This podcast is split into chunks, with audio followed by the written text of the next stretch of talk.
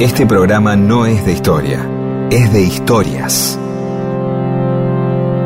Historias para que no haya silencio, porque el silencio tiene demasiado prestigio. Y solo es bueno para dormir o para cuando no hay nada que decir. Mundo disperso. Historias de la vida y todo lo demás.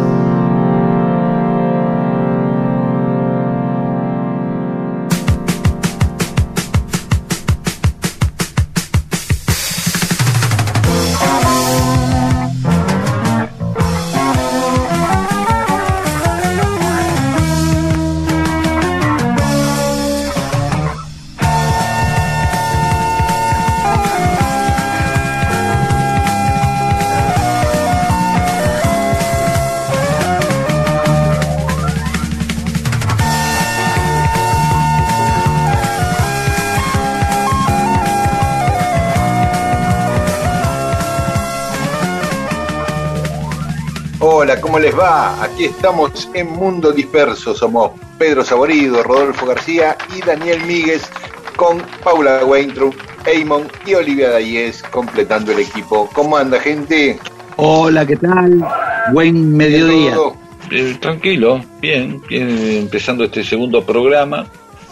Que muchos dicen, vos sabés que hay como, no sé cómo llamarlo, una leyenda, no sé, un, un decir, esto lo puede, no sé si corresponde también en, cosas como, como programas de, radio y, diarios o revistas que has trabajado mucho, programas de televisión, Daniel. Pero sabes que siempre se dice que eh, en el teatro algunos dicen que la segunda función es una porquería. Oh. Eh, como el segundo disco, en el rock también se dice, muchas veces dicen, no, el segundo disco es una porquería y porque el primero pusieron todo lo que 10 años tocando los tipos y ponen el primero y después hicieron ese, uh, ahora hay que sacar el segundo si anduvo bien. Y que en el teatro tiene que ver con un nivel de energías, ¿no? Como que las energías para el estreno son, están todos con la adrenalina, el mango, qué sé yo, los nervios, la concentración es absoluta, y clavan una primera función y se va, ¿viste? Toda la gente se queda así, como estasiada por esa energía la, después dicen, salió bárbaro, que yo, salieron todos los, los miedos de, de que te critiquen en el diario La Nación o las secciones de teatro, ¿no? Viste, todos los miedos, ¿no? Los miedos del estreno, de que dicen tus amigos, que, que, que, va a decir Ángel de Brito, o, Beatriz Arlo, que fueron también, o Sebrelli mismo, que va, suele ir muchos estrenos teatrales, ¿qué va a decir Sebrelli de esta escena en donde yo tengo este intercambio eh, de, algo como que estoy tratando de vender una licuadora a Norma Leandro, es una obra que se trata de eso. Y, y, la segunda es una porquería porque, porque los, los monos se relajan. Y se me salió bárbara, boludo. Bueno, está buenísima. En esto hay una similitud. Y viene la segunda y una porquería. ¿Entendés? Todo sale mal, todo es No, pero de verdad no, no lo estoy eh, improvisando. Es lo que se comenta. ¿Pasa eso con un diario? ¿También pasa en un programa de televisión? ¿Te ha pasado, Miguel, en alguno de tus tantas eh, trabajos periodísticos decir, ah, la hice bárbara y la segunda nota este, fue una basura? O la segunda columna que hice. ¿Sí o no? Sí, puede pasar, puede pasar, sobre todo cuando sacas un medio nuevo, que el primer número lo estás preparando mucho tiempo, mucho tiempo, y entonces lo haces todo redondito, tenés tiempo para corregir, para mejorar, y, después el segundo número lo tenés que sacar al toque, y ya es, es corriendo, es con las cosas que no tenés tiempo de mejorar, eso pasa hasta que le encontrás un ritmo, un método, un mecanismo para que funcione más o menos parejito. Eh, eh, Rodolfo, ¿vos te pasa eso también? ¿Te ha pasado eso? yo hablo, hablo más, este, me gustaría hablar más como, como espectador. Como espectador, yo elijo la segunda función. Es decir, cuando, viene un artista, por ejemplo, y, anuncia en el, en el mismo día diferente si, si, es en distintos días, ¿no? Pero viste que a veces hay dos funciones, un artista hace dos funciones el mismo día. De esas funciones prefiero no ir a la primera, prefiero ir a la segunda, porque entiendo que que en la primera, digamos, las tensiones de la primera eh, en la segunda desaparecen. Es el que no. Entonces, este, Estamos hablando de música, ¿no? Estás hablando de, de música. música, de música. De Mi música, hermano sí. también, mi hermano decía que siempre iba a las segundas fechas o a la segunda función, porque dice, todos los errores fueron cometidos en la primera. Exacto. Es- es- el, eso es lo que el aju- pienso. el ajuste de sonido va a ser mejor para la segunda. Exacto. Todo ha, ha sido bueno, está bien, está bien, Sí, sí. está bien. Está bien. Bueno, como ven, simplemente antes de, de- de- de iniciar el programa, estamos justificando lo mediocre que va a ¿De ser qué este, estás hablando? nuestro segundo programa. Abriendo, se llama abriendo el paraguas esta sección. Ponele, claro, donde vamos a justificar que vamos a tener un segundo programa flojo. Pero en el caso de ser ponerse en espectador como Rodolfo García, yo recomendaría escuchar el octavo programa. No, Sí, el segundo. Yo dije el No, segundo. Bueno, a mí las obras de teatro me gustan ir a verlas los dos meses. Ah, bueno. De verdad, ¿eh? Porque ya está otra, los actores ya están cancheros, que yo, las primeras, de verdad, suenan. eh, eh, y es más, y tengo amigos, eh, actores, eh, este, que vos vas a ver una obra al mes y andás los cuatro meses y anda bien y ves, ya ves otra obra, ¿eh? Claro, Eh, claro. Eh, más o menos. Y no voy a dar nombres. Pero me encantaría, pero no me animo. Pero bueno, nada, simplemente justificando esto. Mirá, fija Si bien. quieren, vamos a escuchar este, música, como para ya empezar eh, el programa. ¿sí? Dale. Bien. Sí, sí, sí, sí, me parece bien. Mundo disperso. Servicios de historias para poder contar y hacer más agradables las relaciones entre seres humanos.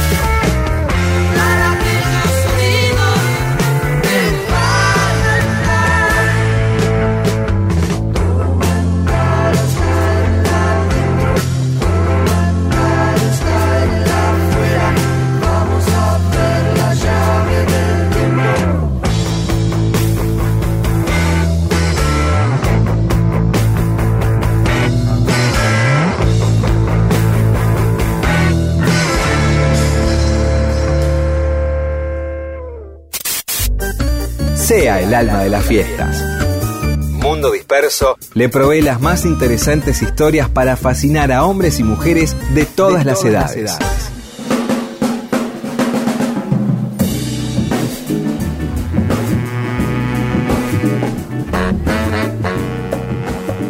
Y hoy en Mundo Disperso vamos a hablar de Bernardo Monteagudo, un personaje de la Revolución que siempre está en la, en la segunda línea ¿no? de los próceres.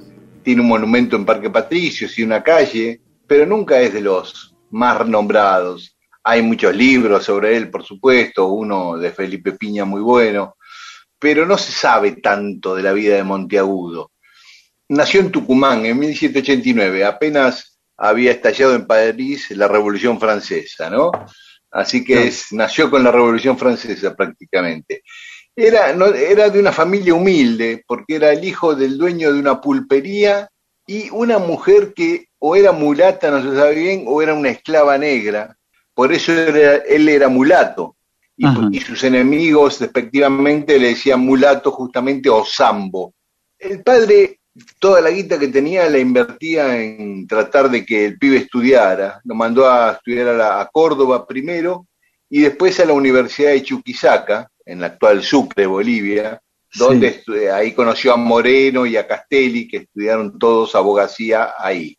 Ah, ahí aparece la línea del tipo de personaje, ¿no? Que empieza a ser este medio jacobino, zarpado, este, eh, este transgresor, ¿no? Castelli, Moreno. Ahora uno se- ya lo empieza a dibujar según con quién se junta, ¿no? Digo, Eh, claro, ahí bien, bien, vamos. claro, perfecto. era la línea, el ala izquierda de la revolución, eh, los más radicalizados.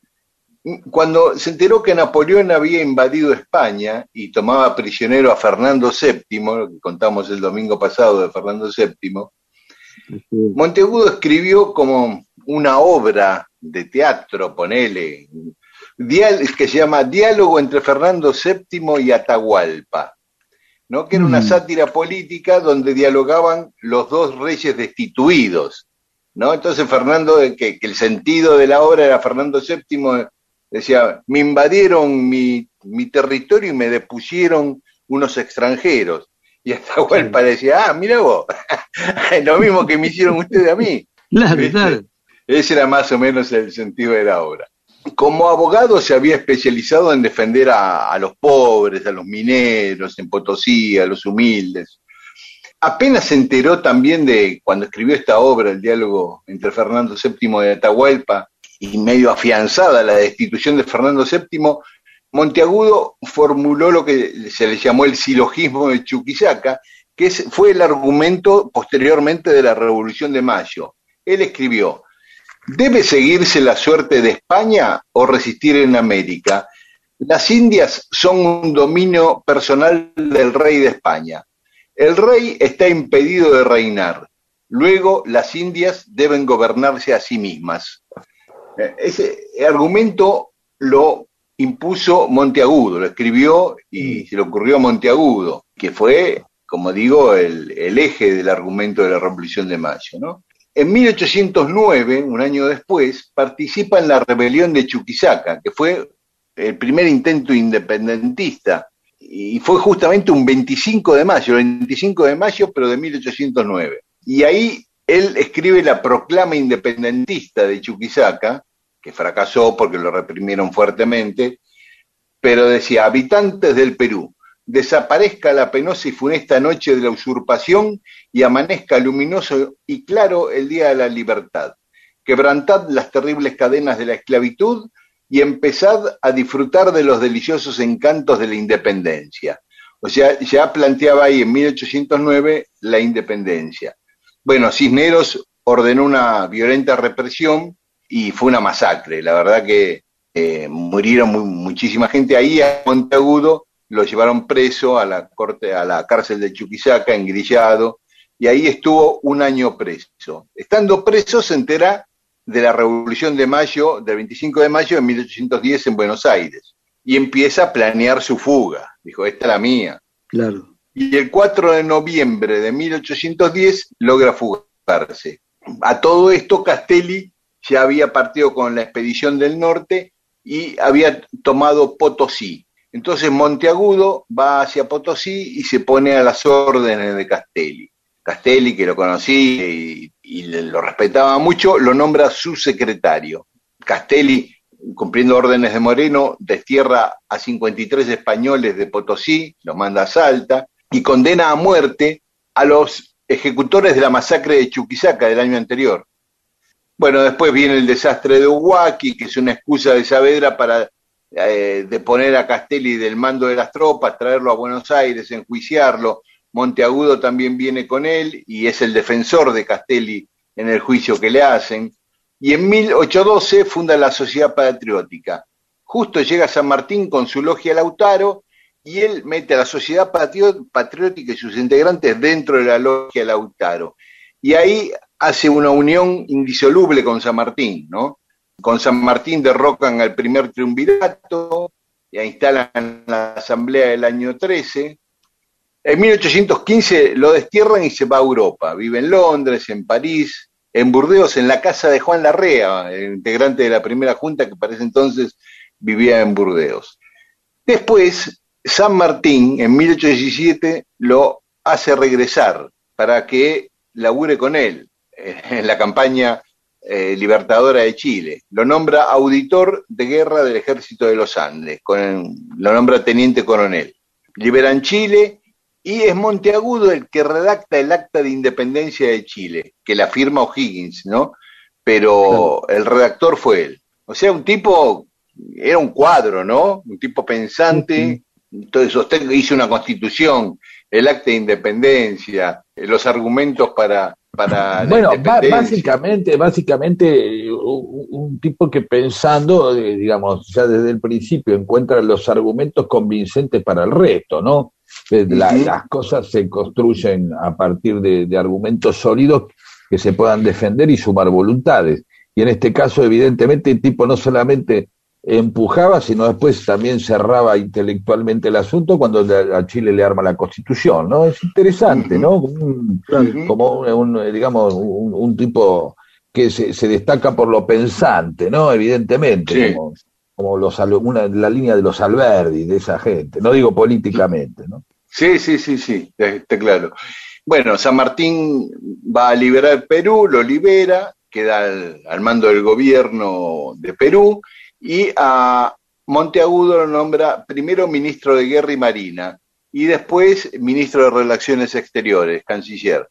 Cuando San Martín se va a Guayaquil para entrevistarse en su famosa reunión con Bolívar, lo deja a Monteagudo a cargo del gobierno de Perú.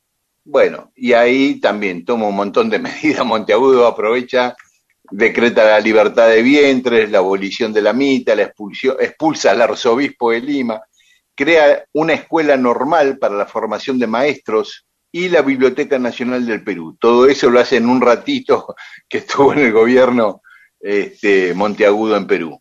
Pero, aprovechando que no estaba San Martín, los más conservadores de la revolución en Lima le dan un golpe de Estado, lo voltean a Monteagudo del gobierno y lo deportan. Lo mandan a Panamá.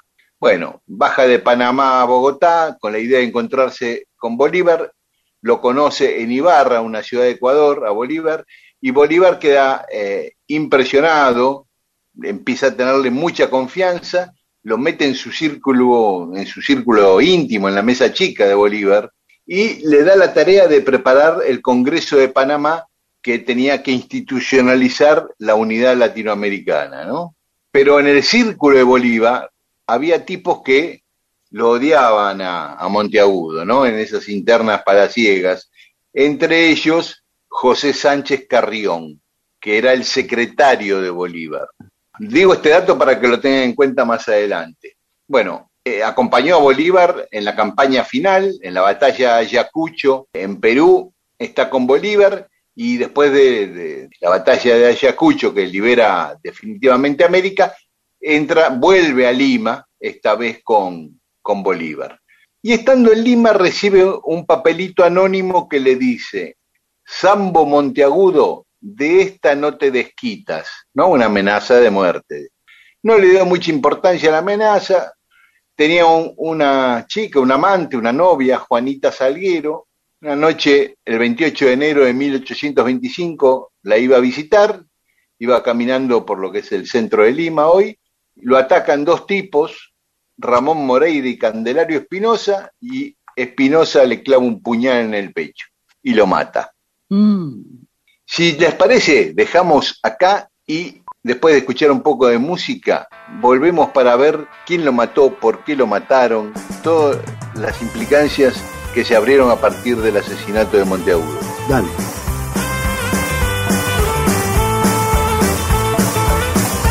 Mundo Disperso, historias de la vida y todo lo demás.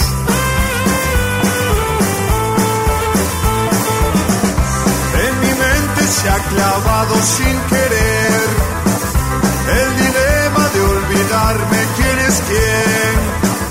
Sigo siempre estando donde quiero estar y mis huesos siempre al ruido volverán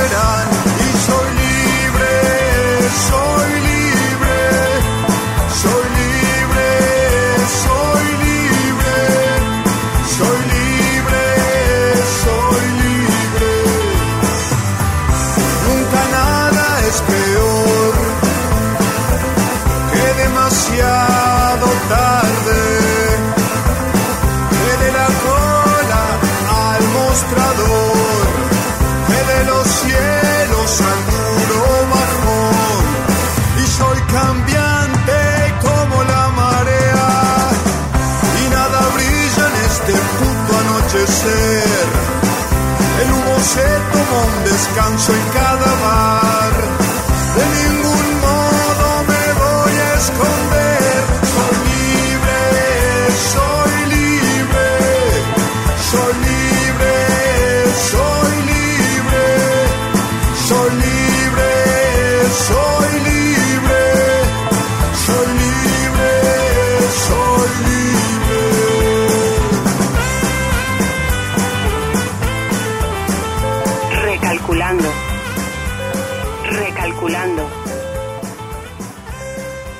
Recalculando.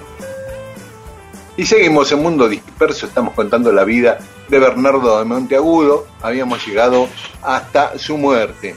¿eh? Dos tipos van ahí, uno lo apuñala, lo mata en el centro de Lima.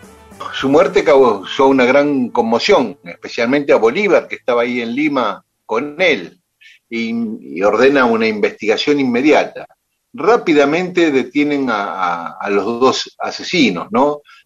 Y los torturan para que confiesen eh, quién les había pagado, porque nadie creía que ellos lo habían matado por su iniciativa propia. Moreira era un esclavo, el otro también era un tipo muy humilde, Espinosa, así que sospechaban que alguien los había contratado, pero no de- decían nada. Dijeron que lo habían matado para robarle, pero lo cierto es que él tenía una cadena de oro, un reloj de oro, llevaba plata y no le robaron nada. Así Sí. que nadie les creyó. Uno de ellos, con el tiempo, Moreira eh, dijo que lo había contratado su propietario, también se llamaba Moreira, y dos tipos que respondían a Sánchez Carrión. Pero después se desdijo, así que volvió todo a foja cero. Hasta que finalmente los presos dicen que van a contar la verdad, pero solo a Simón Bolívar personalmente y a solas. Y Bolívar acepta y se reúne con ellos el 23 de abril de 1825, tres meses después del asesinato, y oficialmente nunca se dijo que fue lo que les contaron los presos a Bolívar. Pero Bolívar ordena trasladar a los dos presos a Colombia.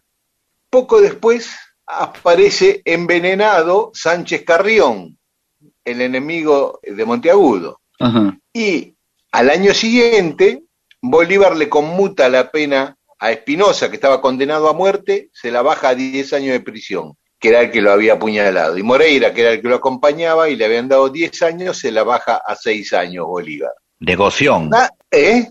No, un negoción, digo, evidentemente es increíble, digamos, que también luego de haber dicho o confesado la verdad, también, también no lo pasaron a degüello, ¿no? Directamente, sino que al contrario, los previó.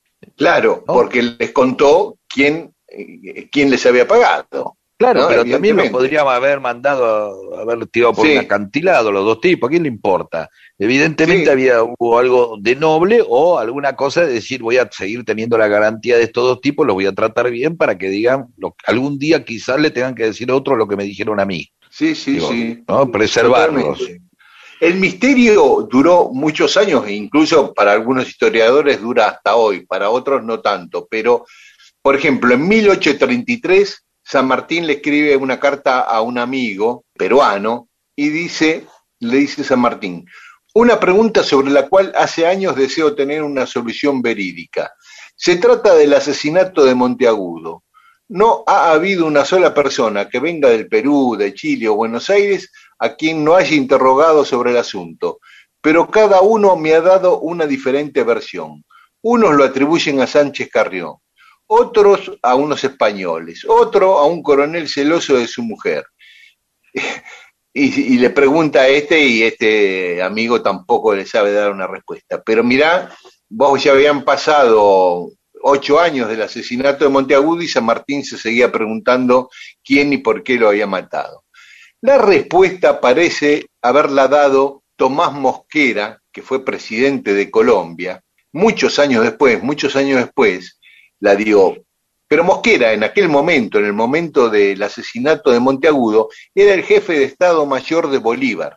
Y cuenta Mosquera que Espinosa le dijo a Bolívar que el que le encargó el asesinato efectivamente había sido el secretario de Bolívar, José Sánchez Carrión, que le pagó tantos pesos en oro, en fin, y todos los detalles.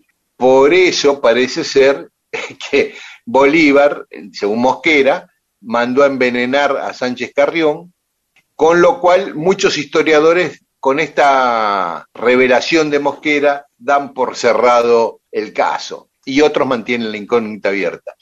Pero bueno, ese fue el final de Monteagudo, un tipo clave en, no solo en la, en la revolución nuestra, en la Argentina, sino en la de Chile, en la de Perú y en la unidad latinoamericana, ¿no? Porque el tipo fue un precursor en el concepto de gran, de patria grande y de gran nación latinoamericana. Incluso los historiadores venezolanos y bolivaristas al mango le reconocen esa idea primigenia a Monteagudo, que la toma para sí Bolívar. Es más, Bolívar le encarga cómo sería eso y cómo se organizaría. Y cuando lo matan a Monteagudo, en ese momento estaba escribiendo ese libro que se llamaba Ensayo sobre la necesidad de una federación general entre los estados hispanoamericanos y plan de su organización. O sea, el qué y el cómo hacerlo. Bueno, ese fue Monteagudo, uno de nuestros patriotas que no es tan reconocido. Pero a, veces, a veces, a veces no sabemos si, si la propia historia, digo, eh, es la que se encarga, según obviamente, que la cuenta de cómo ir poniendo a tipos en segundo plano, ¿no? Es decir, el otro día yo vi un lugar que se llama General Lavalle, que sé yo, que tiene un montón de nombres de calles, pero nunca falta la calle Bartolomé Mitre. Es muy difícil que en un pueblo no haya una calle que se llame Mitre. ¿Viste? Es raro. ¿Qué sé yo? No sé. Totalmente. Sí, sí, porque la historiografía oficial, digamos, es la, que escribe Mitre y el, el, ranking de procerazgo lo hace Mitre, digamos. Claro, eso digo, ¿no? Entonces los tipos quedan así y otros, bueno, qué sé yo, no, la avenida no quedó bien ubicada, viste, cosas así que pudieron haber pasado, ¿no? Entonces ya no, no hay un nombre que de un pueblo, entonces nadie que se van perdiendo interés. Pero la historia de verdad de Monteagudo, de Castelli, de Moreno, son los tipos de los tipos más interesantes para nosotros, para otras cosas, evidentemente eran los tipos que más había que ocultar, ¿no? Los pasados de rosca, eran los como los Lennon, viste la historia, de, decir, vamos a destacar más a los McCartney que a los Lennon, por decir de alguna manera, los más zarpados, bueno, no, bueno, che, San Martín era un zarpado también, ¿no? Digo, ahora, veamos, este, de los tres que nombramos, este, salvo Castelli, que estaba, tenía cáncer de lengua, estaba hecho pomada, pero que también lo, lo, apartaron, a los otros dos se la pusieron. Claro. ¿no? Sí, este, sí, no llegaron, no llegaron a, no llegaron a viejo, digo, como muchos otros próceres. Sí, por eso. Escúchame, Monteagudo tenía 35 años cuando lo mataron, y mira todo lo que había hecho ya. 35. Eh, bueno, Moreno también, 31 creo, cuando lo asesinaron en el barco. Este, y Castelli eh, de cáncer, pero eh, si no se la daban también a Castelli.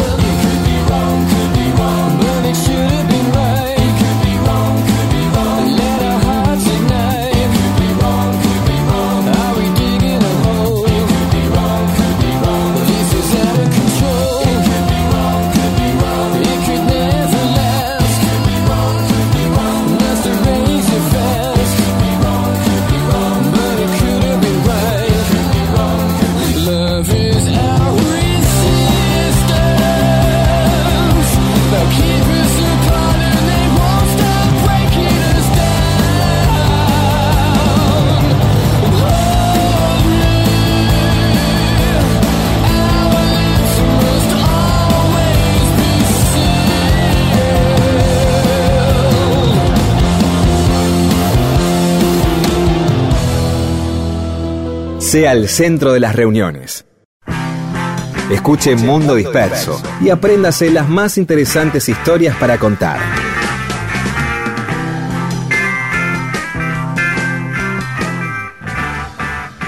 Y seguimos en Mundo Disperso. Rodo, te habías guardado el mensaje de un oyente hace un tiempo para hacer un comentario. Y este es el momento. Bueno, nos escribe Claudio Baldoni, un oyente nuestro. Dice, se toma como inicio del rock argentino la grabación en 1966 del Simple Rebelde por los Beatniks.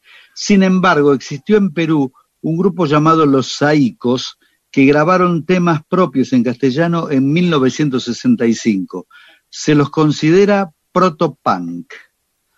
Bueno, para mí conozco el, grupo Los Saicos, pero me ah. preferiría referirme a lo nuestro, ¿no? Al, rock argentino, ¿no? la, versión esa que dice que el Simple Rebelde fue el primer disco del rock argentino, nacional, como queramos llamar, este, para mí es inexacta. Es inexacta porque, pero no por una cuestión de, gusto, ¿viste? A veces, no, pero esto es rock, aquello no es rock. No, no, no, dejando afuera los gustos personales de cada quien o, el apoyo a fulano a mengano.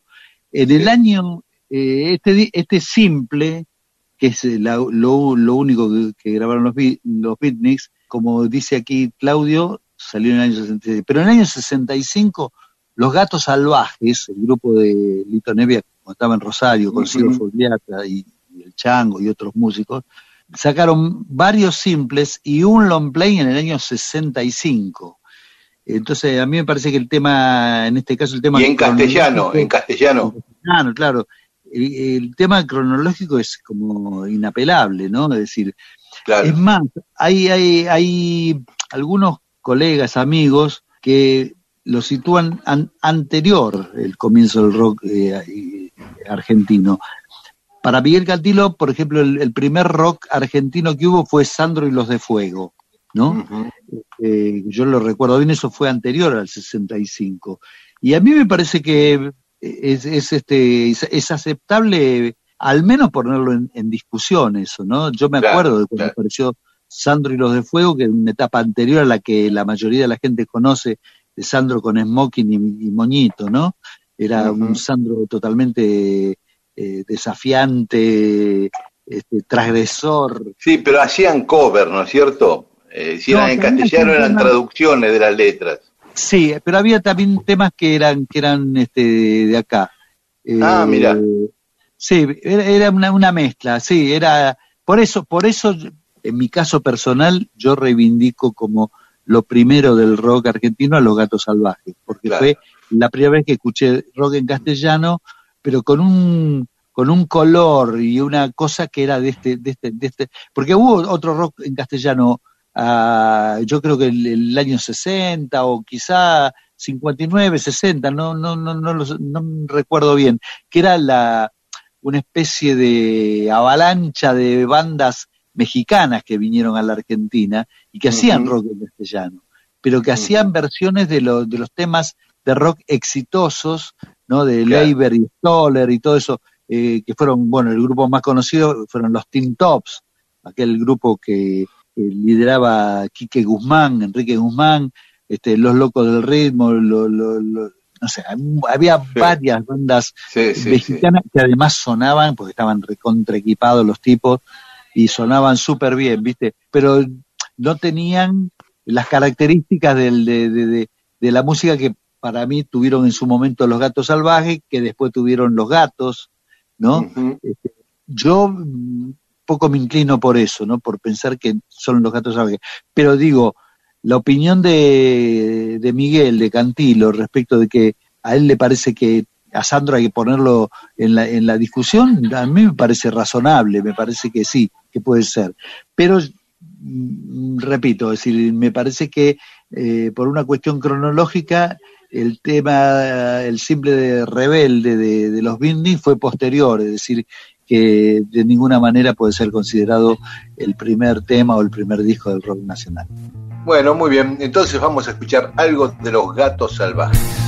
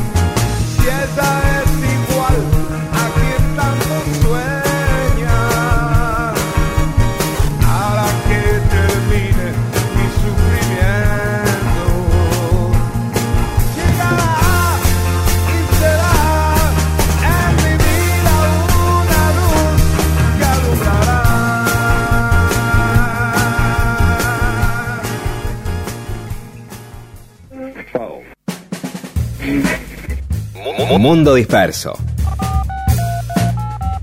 Un servicio de historias para poder ser el centro de las reuniones.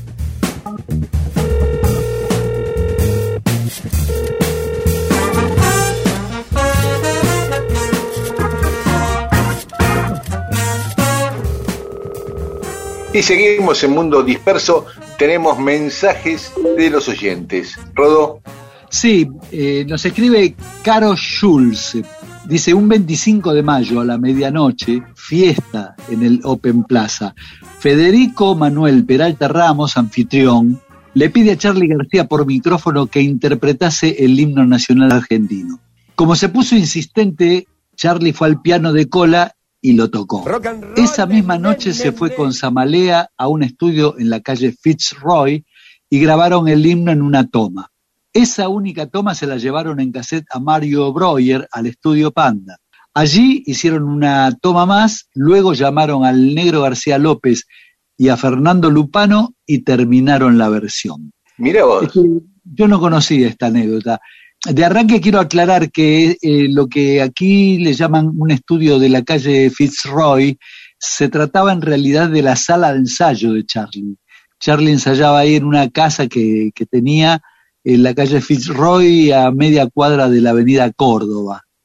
Así Ah. que eh, no conocía esta anécdota, pero me, me, me resulta verosímil. Claro. Bueno, sigo. Elena Otero Valdés, la bajista. Dice, acá estamos, desde Perú, 10 AM, con nuevo Facebook sin tanto pelotudo haciendo comentarios pandémicos de mierda. Antisolidarios. Los volveré a agregar. ¿Qué hicieron en las vacaciones? Nos preguntan.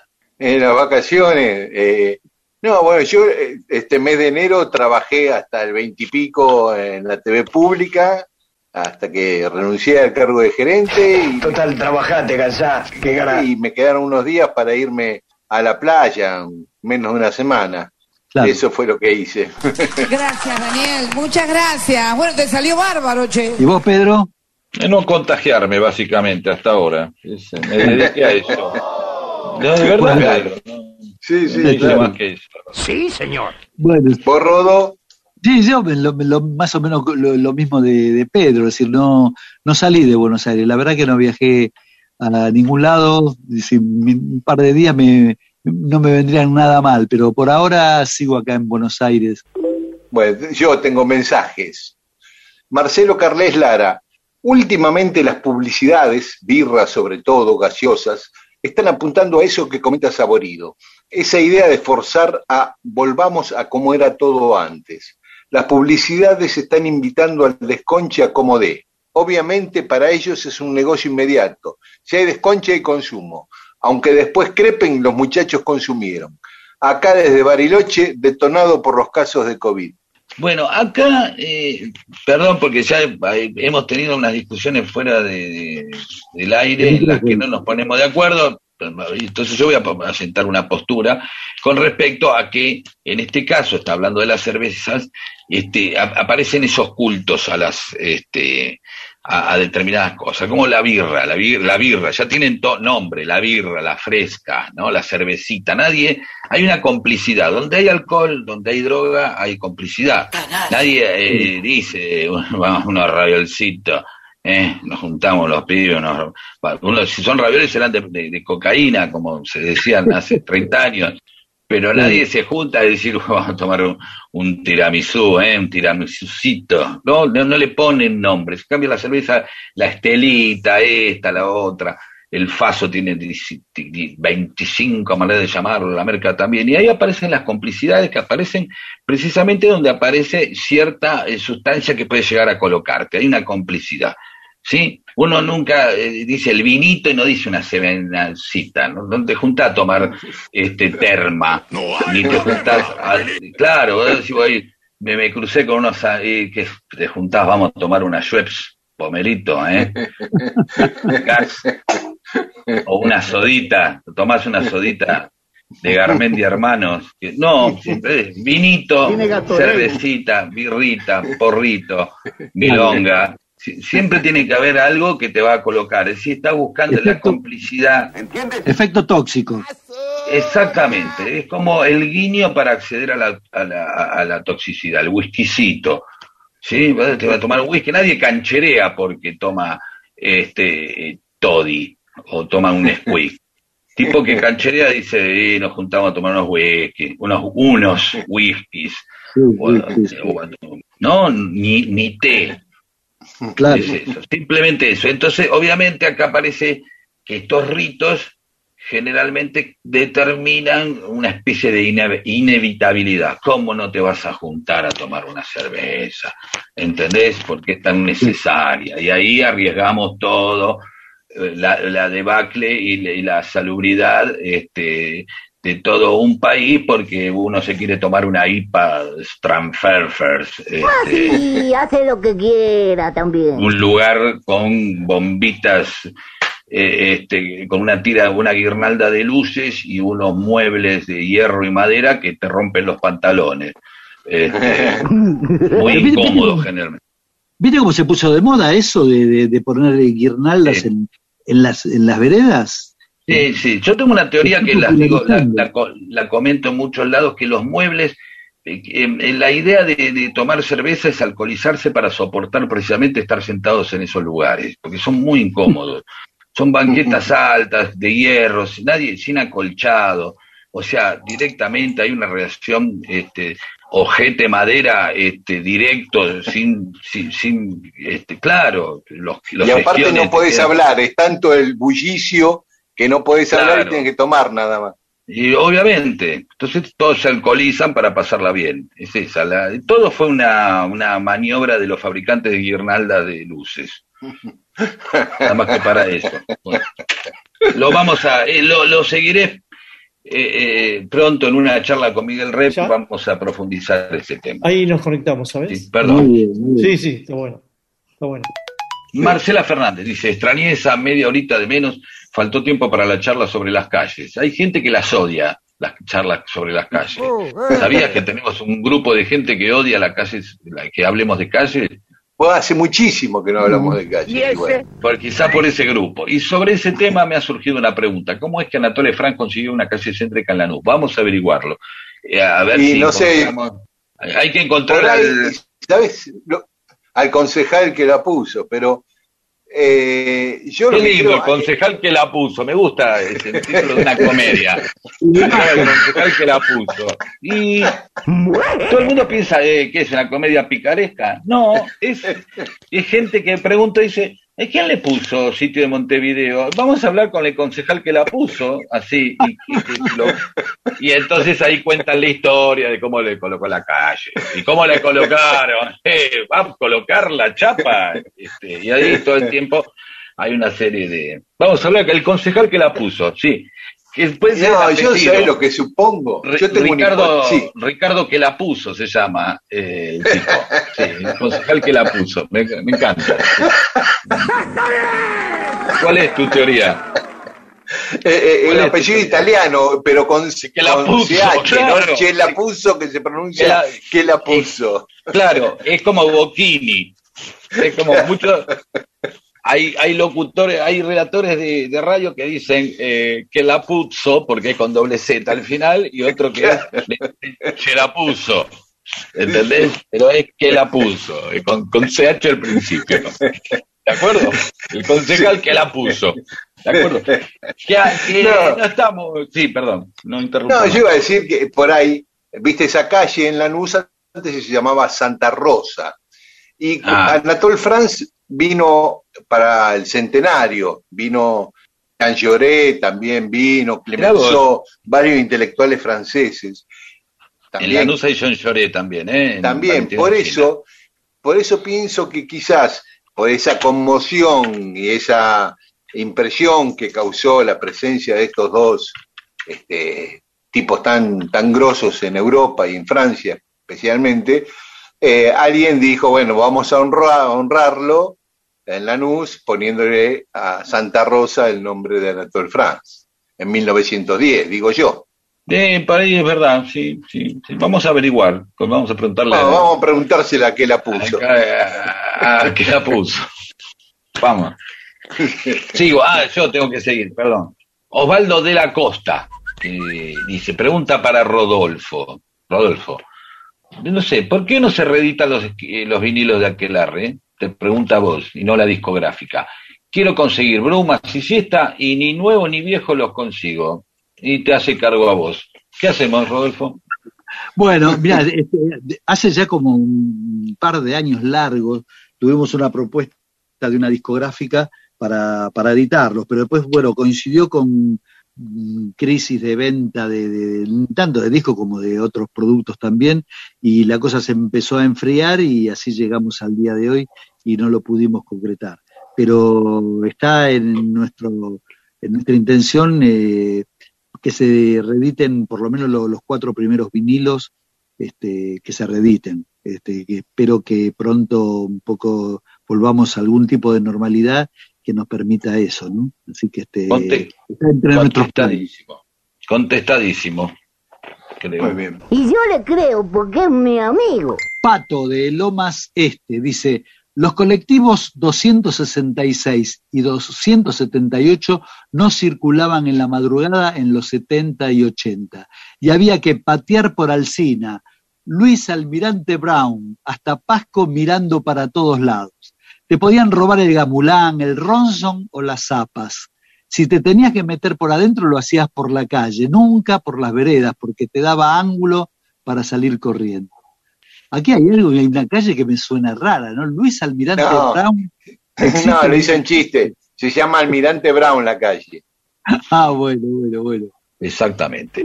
Pero eh, en este caso Reinaldo Reiser dice, tal como dijo Rodo, el personaje que acompañaba al chofer se lo conocía como el chamullante de colectivero. Eh, tiene un título. ¿Se acuerdan cuando bajaban con la carterita de cuero bajo el brazo, las maquinitas de moneda y el boletero? el boletero, digamos, de cosas, y antes el chofer aspiraba a ser propietario de alguna unidad. Hoy todo el sector está en manos de contados empresarios. Oh. Yo este, tenía mi este, tío Alfredo, que tenía en la 96, tenía un colectivo y medio. Yo este chico no entendía bien cómo era eso.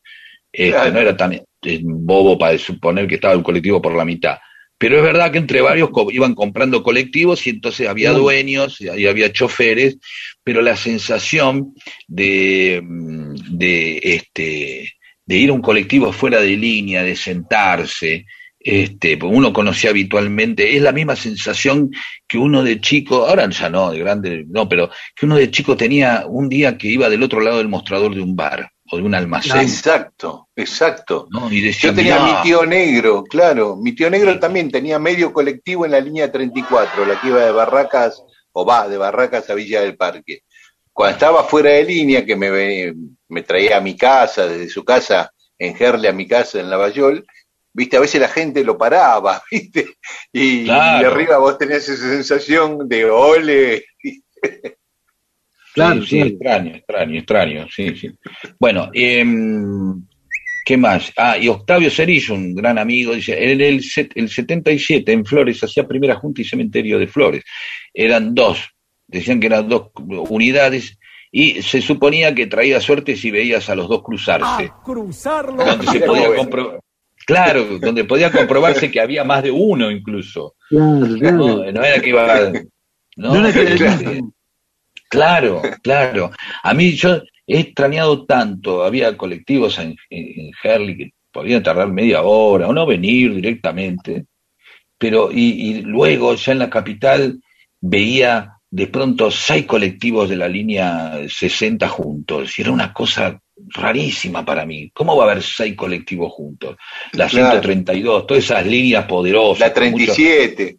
Claro, que de pronto se les amontonan, no sé por qué hay un quilombo horario y van seis juntos, ¿viste? Y no, eh, ¿entendés? Y van todos, no sabes por qué van seis juntos, pero se amontonaron así. Y yo digo, wow, qué hijos de puta, que era como un derroche de, colectivos, ¿entendés? Como algo abusivo, digo, era como fuera, fuera, de, fuera de mi realidad y de mi país. Vos que habías estado 45 minutos esperando el... Claro, venían siete, ocho, y elegidas, ¿viste? Cuando uno elegía, voy a esperar el de atrás. ¿Cómo vas a esperar el de atrás? El 137 puede venir a la tarde, hijo de puta. ¿Cómo vas a esperar el de atrás? No, el 37 dice, voy a esperar al de atrás que va a venir más vacío. Sí, sí. No, elijo. Eso, digamos, hubo siempre varias clases de, de, este, de pasajeros de colectivo, según obviamente la línea que te tocaba en tu vida. ¿sí? Claro. A mí me, to- me tocaba de subirme al 100, estaba todo bien, pero un colectivo eh, burgués, como corresponde, con olor a lavanda, ¿sí? Eh, Claro. Bien, ahora eh, tenía que tomar el 137 o el 373. Claro. Y, y era, era como, viste, como el desafío de, era la, la última instancia de la mecánica a punto de, de- de fallar y, deshacerse, ¿no? Era como la- la- el colectivo, esos colectivos que decíamos que, que venían con los agujeros, y yo era fascinante porque veías la rueda, de cómo, cómo viajábamos en colectivo donde se veía la rueda, podía morir gente, y viajábamos Sí. igual. Claro, metían piso abajo, Sí, era apasionante ver el cardán. unos ruidos de engranaje en los ejes de la rueda. Sí, sí, sí. Increíble, ¿no? Este, que hemos soportado. Ahora ya no, eso no ocurre más. Todos los colectivos son, eh, por lo menos la mayoría de los colectivos son decentes. Digo, Sí, sí, sigue habiendo. Bueno, listo, basta de bien. colectivos. Sí. No, quería agradecerle a nuestros oyentes por estos mensajes.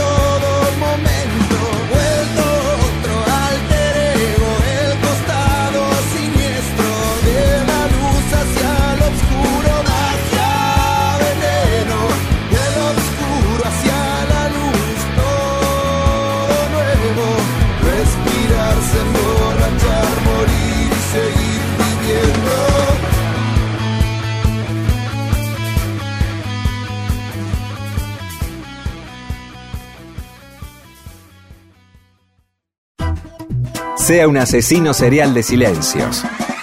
Mundo Disperso le ofrece magníficas historias para atarse a un muelle de interés y no dejar que el catamarán de una relación se precipite por la catarata del aburrimiento.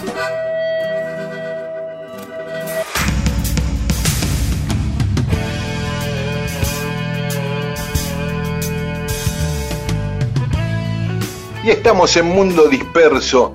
En 1971 salieron a la venta discos que Rodo nos quería marcar porque se cumplen 50 años de la aparición de esos discos. Son casi una decena de discos importantes, ¿no, Rodo? Sí, sí, sí. Bueno, fue esa, esa etapa de, la música argentina fue de mucho crecimiento, ¿no?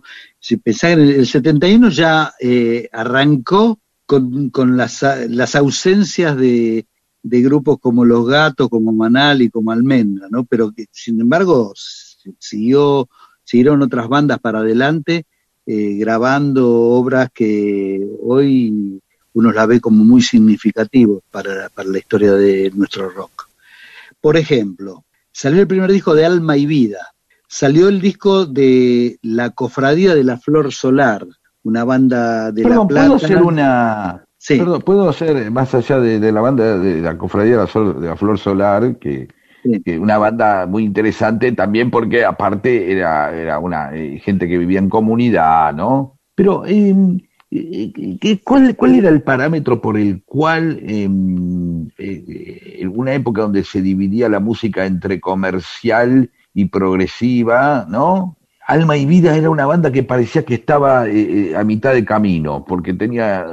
¿Qué era? Porque te- estaban mucho en televisión, porque tenían cierto éxito, porque los pasaban por radio. Viste que era como una... Siempre fue... Alma y Vida fue una banda como que eh, parecía estar a mitad de camino entre la música comercial y el rock, ¿no? No, no, no terminaba de ser como... ¿Por qué pa- Y también así, tenía porque- vientos que era disonante para el rock argentino. Claro.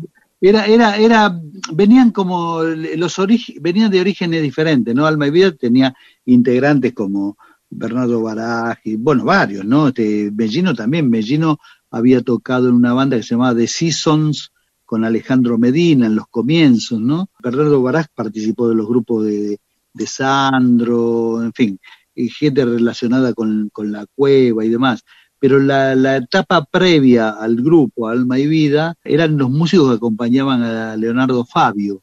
Entonces este, hubo un momento donde Fabio hizo un parate así que pintaba para ser corto, pero no lo fue tanto.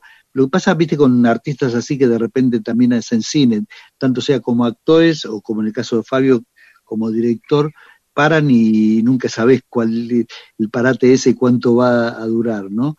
coincidió eso con la aparición de bandas este, de afuera, extranjeras, muy significativas, como fue Blood, Sweat and Tears y Chicago, que eran bandas donde tenía mucha preponderancia el trabajo de, de los vientos, ¿no? de las trompetas, de los saxos y demás. ¿no?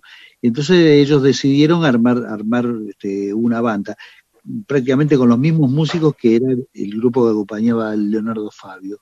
Por ahí este, era diferente el, el, digamos, la, la, relación que había con las otras bandas, con Box Day, con, no sé, puedo nombrar infinidad de, otra, de, otras bandas, entonces como que eso puede, pudo haber contribuido a que se lo, no sé, lo analicemos con otro prisma, ¿no? Con otra, de otra manera. Pero fue una banda significativa por eso, ¿no? Esa característica distinta de todos los grupos que tenían una formación un poco más tradicional, ¿no? De, de, de, guitarra, bajo, batería. ¿Y qué otros discos salieron en el 71, Rodo? Bueno, venía nombrando a, la Cofradía de la Flor Solar, que era una banda así un, un, poco liderada por Cubero Díaz, una banda muy interesante.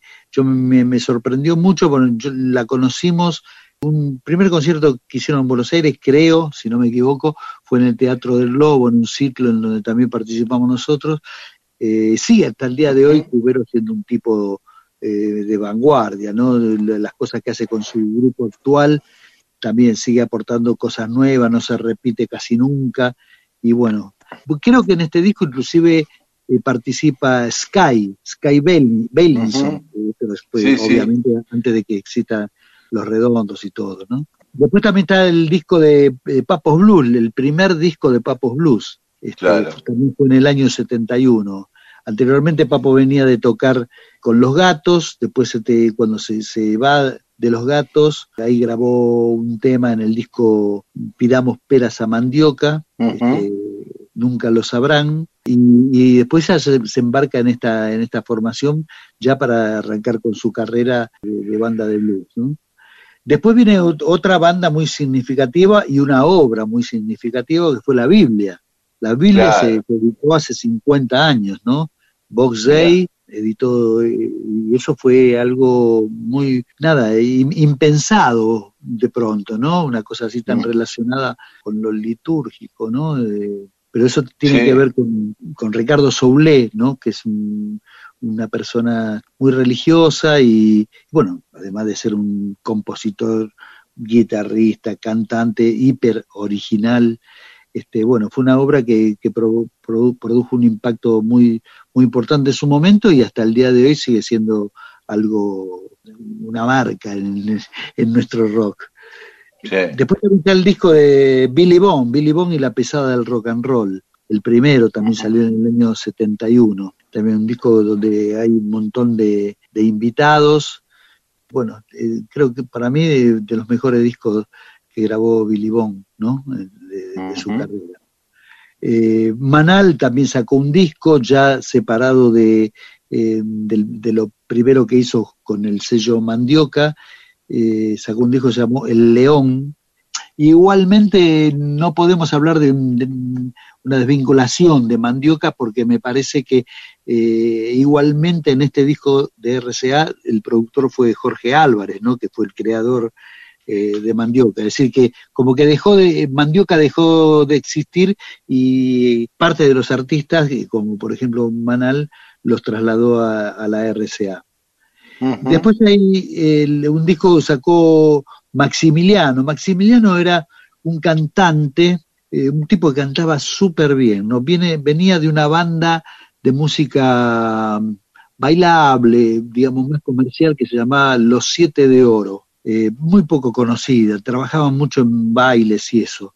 Eh, luego se separó de esa banda y formó un dúo que se llamó Fedra y Maximiliano. ah, sí, muy famoso. Fue, muy famoso. era a la manera de Bárbara y Dick, viste ese tipo de cosas. Fedra y Maximiliano. Eh, ese, grupo tuvo bastante, estuvo junto mucho tiempo, hacían show todos los fines de semana sin parar y demás. Bueno, finalmente se separaron y mm, Microfón, que en ese momento estaba muy manejado por Jorge Álvarez y por Billy Bond, le propuso grabar un disco solista este, que llevó el nombre de Maximiliano. Ese fue otro de los Después, después él volvió, eh, pero con el otro nombre, con eh, Bebe Muñoz, que firmaba Bebe Muñoz. Exacto, eh, grabó este disco y muy poco tiempo después retomó su carrera con el nombre de Bebe Muñoz. Sí, sí, así fue. Y bueno, y por último, salió eh, también en el año 71 el disco de Nevias Band. Esta es una, una banda de Lito, esto arrancó en la época que se separaron los gatos, se fueron a España a probar fortuna, Lito se quedó acá porque tenía que resolver un tema de servicio militar y demás, estaba tramitando la cosa como era sostén de su mamá, este, bueno, eso se demoró más de la cuenta, hizo algunas cosas como solista, yo participé también en, esas... Eso te iba a decir, vos estuviste en las Nevias Band, entre Almendra y Aquelarre un tiempito estuviste ahí. Exacto, exacto. Así que Lito también se había... Eh, en esa época, esto lo que contamos antes de Alma y Vida, ¿no? De, de la cosa de la, de la irrupción de los vientos en el rock, ¿no? También le pegó a Lito, a todos nos pegó de alguna manera. Lito armamos algo, siempre con algún tipo así notable, trompetista, saxofonista y demás, ¿no? Eh, invitamos a, a Faz Fernández, a Gustavo Bergali, a tocar, hicimos bastantes shows y demás, y se grabó este disco para la RCA, ¿no? Que finalmente fue el único, el único disco de, la Nevias Band, ¿no? Y salió, como dije antes, en el año 71. Bueno, entonces eh, cerramos con un tema de la Nevias Band. ¿Cuál te parece, Rodó? Eh, hay un tema que me encanta que se llama Tu tiempo es de cristal. Ah, bueno, dale, vamos a escuchar esa canción. Tiempo que no espera nunca más. Tiempo que se rompe en el cristal. Tiempo sin dolor y sin resentimiento, tiempo que algún día de matar a mi presentimiento.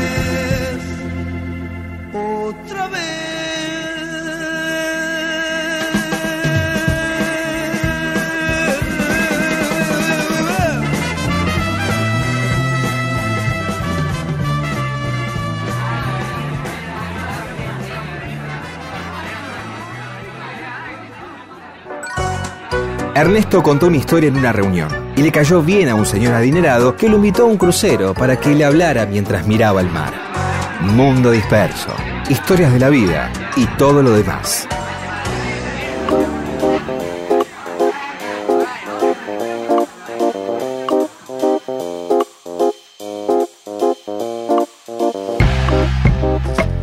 Y seguimos en Mundo Disperso. Pedro, el otro día dijiste que ibas a hablar de La Plata, de la ciudad de La Plata. Sí, porque es una ciudad que tiene muchas, eh, viste, eh, misterios entre los masones, las estatuas de los masones, cuyas flechas apuntan al, a la catedral, y, la catedral que, cuyas gárgolas están basadas en las decoraciones de las torres, que suban un día, vayan a La Plata y suban, se puede subir un ascensor hermoso por una de las torres, yo he ido con mis hijos, claro, te subís con un ascensor y, y una de las torres y subís por el, al campanario y, y entonces ves las gárgolas de cerca y las gárgolas y las decoraciones están hechas en base a, a flora y fauna argentina, entonces las gárgolas, las gárgolas son como mulitas con alas y, y cerdos ah, también con alas, ¿entendés? No es que están las gárgolas típicas. Y abajo, donde está Rocha, que parece que era un masón full full, y no sé por qué, si es medio bueno, lo metemos acá y ahora nos vengamos, porque encima dicen que muchas de las estatuas que están enfrente en la plaza aluden a, la, a, un ataque hacia la iglesia, ¿viste? Un- Uno que está con una flecha, cosas así, ¿no? Y encima esa ciudad cuyas diagonales parece que muchos dicen, no, ¿viste? Siempre la sospecha, eran para el desplazamiento de tropas y etcétera, etcétera, etcétera, para una rápida represión. y Ah, algo no que sabía se-. Escuchame, la próxima contalo ya más en detalle, porque está bueno. No sé, no sé, yo te- por, por ahí eh, lo, lo pongo. A mí me- hay, hay una zona del programa en donde este, nos, nos quedan esos saberes medios escuchados por la mitad que a mí me gusta. Son como cosas de, dicen, qué sé yo, viste, dicen, dicen. Son las cosas que dicen, no, que escuchaste una vez y que no. Nosotros nos permitimos dudar, por lo menos, pero hay mucha gente que dice, no, las diagonales era para el desplazamiento de tropas, para un fácil desplazamiento de tropas en caso de que hubiera que defender la ciudad o en caso de un Ah, mirá. ¿Sabés que habían barajado muchas ciudades antes? Habían pensado en el Tigre, en Lomas de Zamora, en Quilmes, eh, la capital, ¿no? Y finalmente el tipo dijo, bueno, vamos a Ensenada. Y después que estaba en Ensenada, dijo, no, vamos a esta zona que le llamaban Altos de Ensenada, porque ya era la parte de mayor altitud, más lejos del río. Y ahí, este, en los Altos de Ensenada, es donde armó Una la ciudad plata. nueva, nueva, Nueva de cero, en el medio del campo, en el medio del campo, como. Brasilia, en Brasil. 138 años tiene ahora recién, es una ciudad joven. Claro. Cuando fue el centenario, parece que se abrió un cofre, una especie de cápsula del tiempo que habían puesto. Sí, Y habían dice- enterrado exactamente un cofre. Parece que había champán o algo y una torta para comer, unas- esas tortas que pueden conservarse durante... Sí, sí, Claro. hay tortas que se conservan durante siglos. Sí, la, la- la torta galesa. Claro, creo que había algo de eso. Era raro, yo tenía muchos amigos en La Plata y que habían vivido ese centenario, relativamente pocos, de 38 años. Sí, Sí, Sí, está como para ci- decir, mira vos, a mí me encanta cuando alguien, una, este, en una conversación dice, mirá vos, como es como la última elegancia que le queda a un tema que ya no tiene nada. No, pero es que es porque es mi forma de expresar sorpresa. Ah, mirá vos. ah, mirá lo que me está contando. Uh. mirá de lo que me vengo a enterar, mirá vos de lo que me vengo a enterar. Sí, vamos la a hablar Plata es una ciudad que en, fuera de joder, es una ciudad apasionante, aparte de ser hermosa. Me encanta La Plata y me encanta para hablar. De, juventud y de Indios Solar y los redondos de Ricote y Sky Bellison. ¿Sabes qué? Eh, cofradía de la Flor Solar. Claro, la cofradía del Flor. ¿Sabes qué? El, eh, creo que el papá o la familia de los Bellison fueron, eh, hicieron media La Plata más o menos.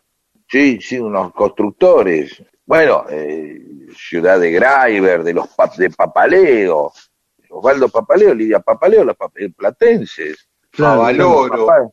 Sí. Rocambole. Sí, cumplió 80 años hace poco Osvaldo Papaleo. Perdón, Osvaldo Papaleo, que fue manager de la Negra Sosa, manager de Piazzola, eh, eh, periodista, fue uno de los que enganchó, eso es la historia de, Papaleo, él acompaña los restos de Eva Perón hasta la entrega en Madrid. Mm. ¿Sabías eso? No. No. No, no, Osvaldo tiene, es tremendo las historias de Osvaldo Papaleo, es, lo sentás así, le haces una pregunta y te vas, o te quedás así, nada más. Yo una vez hicimos una charla con Osvaldo Papaleo en Bargoglio, con Omar Quiroga. Estuve ahí. ¿Te acordás, Rodo? Divertidísimo, ¿o no? Impresionante, sí. Entre yo y, y, Quiroga habremos hablado 22 segundos, con suerte. No, increíble, hermoso, hermoso. bueno, nada, qué sé yo. Sí, La Plata.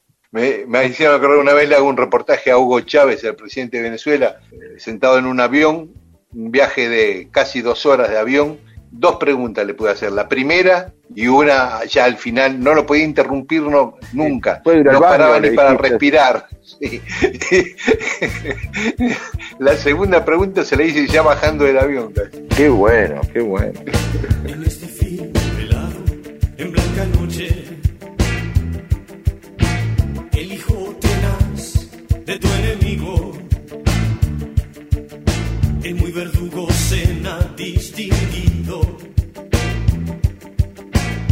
una noche de cristal que se hace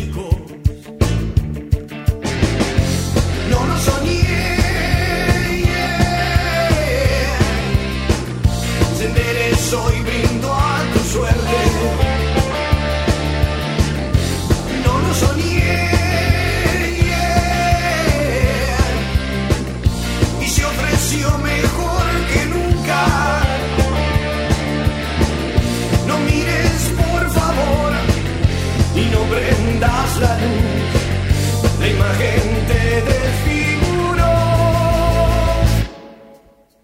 Este film da una imagen exquisita. Esos chicos son como bombas pequeñitas. El peor camino a la cueva del perico. Para tipos que no duermen por la noche.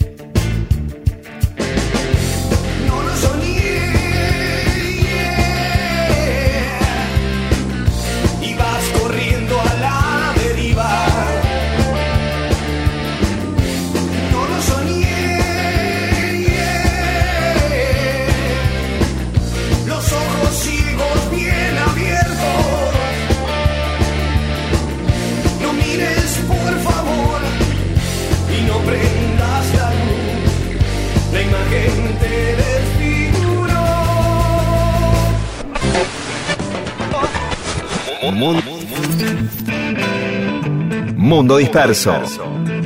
Mundo disperso. Historias de la vida y todo lo demás.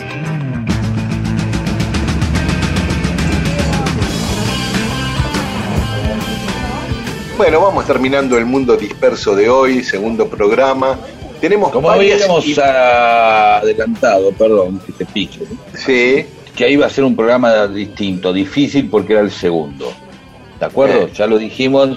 Yo creo que igual está bastante bien para hacer el segundo programa. sí, no estuvo nada mal, no estuvo nada Bastante mal. bien. como está, de, digamos, de mediocre a haciendo hacia bueno y no de mediocre a malo. a veces mucha gente, la gente dice, eh, es mediocre. digo, bueno, mejor que ser malo, ¿no? Digo, eh, dentro de todo, eh, digamos, la mediocridad tiene un cierto confort, ¿no? Este, como la colimba, a mí siempre me, esa actitud de la colimba de che, ni demasiado vivo ni demasiado boludo, decían, ¿no?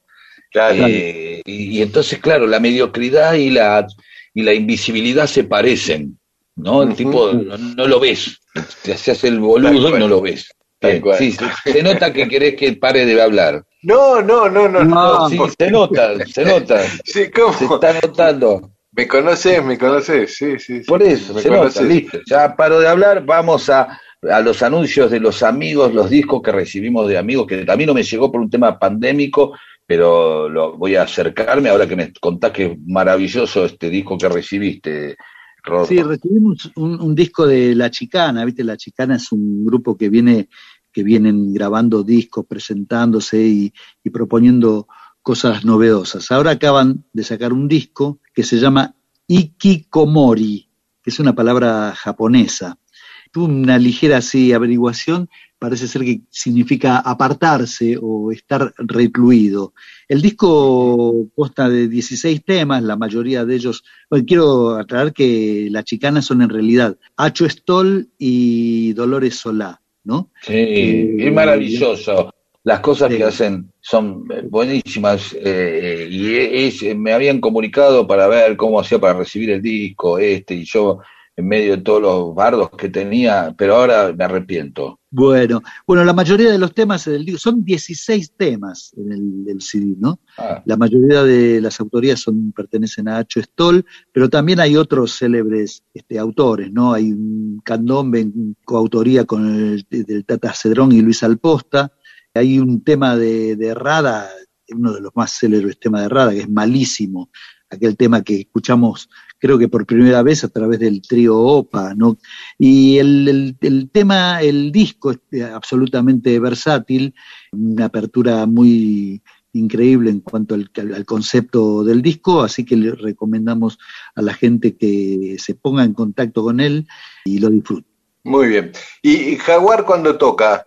Con Jaguar tocamos eh, mañana, mañana lunes. Mañana ah. lunes, eh, día de, carnaval y víspera del martes de carnaval, Vamos a tocar en Rondemán, ahí el local que está ahí en el Abasto, a las espaldas del shopping.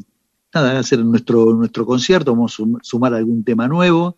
El acceso es muy este, reducido, entran, van a entrar solamente 50 personas, ¿no? Un lugar que tiene capacidad para más de 150, ¿no? Así que este, quienes no tengan entrada, bueno, es a través de tu entrada se pueden conseguir y, bueno, Buenísimo. ¿Algún anuncio más, algo? No por mi lado. Bueno. Che, eh, hoy es San Valentín. Hoy es San Valentín, el Día de los Enamorados. Ah, qué bien. Ah, veo que no nos emociona mucho, ¿no? No, no, para nada. No, a ver, qué sé yo, está todo bárbaro, me parece bárbaro que la gente... Pero, no sé, me, da media cipaya la cosa, perdón. Sí, claro. Una cosa media antiimperialista berreta. Es como Halloween, qué sé yo. Claro, tengo como... como, el Día de Acción de Gracias, esas cosas. Claro, sí, yo tengo ganas de festejar el Día de Acción de Gracias y comer pavo. Me ha provocado la curiosidad. Con arándano, pavo con arándano. Sí, después de tanto tiempo, no sé qué no sé ni qué festejan, pero me gusta el, día de la acción de, acción de gracias, que se juntan la familia. y por ahí tengo suerte y hago una reunión de, y aparece Jennifer Aniston por alguna razón que no que desconozco, o Bruce Willis, porque es el día de acción de gracias.